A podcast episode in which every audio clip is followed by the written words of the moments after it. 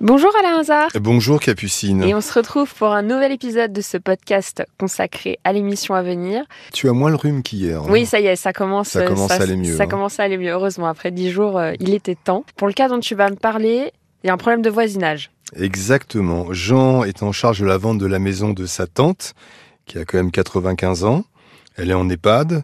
Mais il y a un écueil, c'est que le voisin, un boucher, Mhm. occupe illégalement une partie de son terrain. Et évidemment, tant qu'il est sur ce terrain-là, la vente n'est pas possible. Donc on essaiera de l'appeler parce qu'il a, il a construit un bâtiment équipé d'un groupe euh, frigorifique. A priori, il n'a pas le droit sur ce terrain qui ne lui appartient pas. On essaiera de l'avoir, mais aussi le notaire, pour comprendre pourquoi il a pu mettre sur ce terrain qui ne lui appartient pas un bâtiment frigorifique qui empêche la vente de la maison. Bah oui. Et alors, quand tu parles de bâtiment frigorifique, est-ce que tu peux un petit peu plus préciser ce que c'est? C'est un bâtiment qui lui permet de stocker sa viande, donc euh, je pense que c'est un bâtiment assez massif. Et évidemment, euh, tu vas pas acheter un terrain si tu vois un bâtiment frigorifique dessus, alors que c'est pas censé être là. Bah non, ça c'est sûr. Ok, merci Alain, je te remercie pour la précision. Pour le deuxième cas, donc on fait un petit retour par rapport aux incendies qui ont eu lieu Oui. cet été. Oui, on a vu que les incendies, il y en avait un peu partout en France et qu'il y a eu quand même des drames. Philippe et sa femme et leurs enfants avaient réservé cet été deux semaines de vacances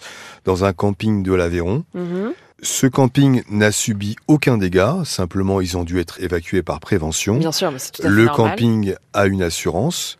Il n'a Mhm. pas brûlé. Donc, euh, bah, Philippe et sa femme et ses enfants, euh, comme ils n'ont pas pu bénéficier du séjour, Mhm. ils demandent tout simplement au propriétaire du camping de l'indemniser, de rembourser ce qu'il a payé puisqu'il n'a pas pu en profiter. Bien sûr. Je rappelle que le camping n'a pas été brûlé du tout. Ok. Il doit donc faire jouer son assurance pour rembourser euh, Philippe et sa famille. Et pour l'instant, ça ne se passe pas comme prévu.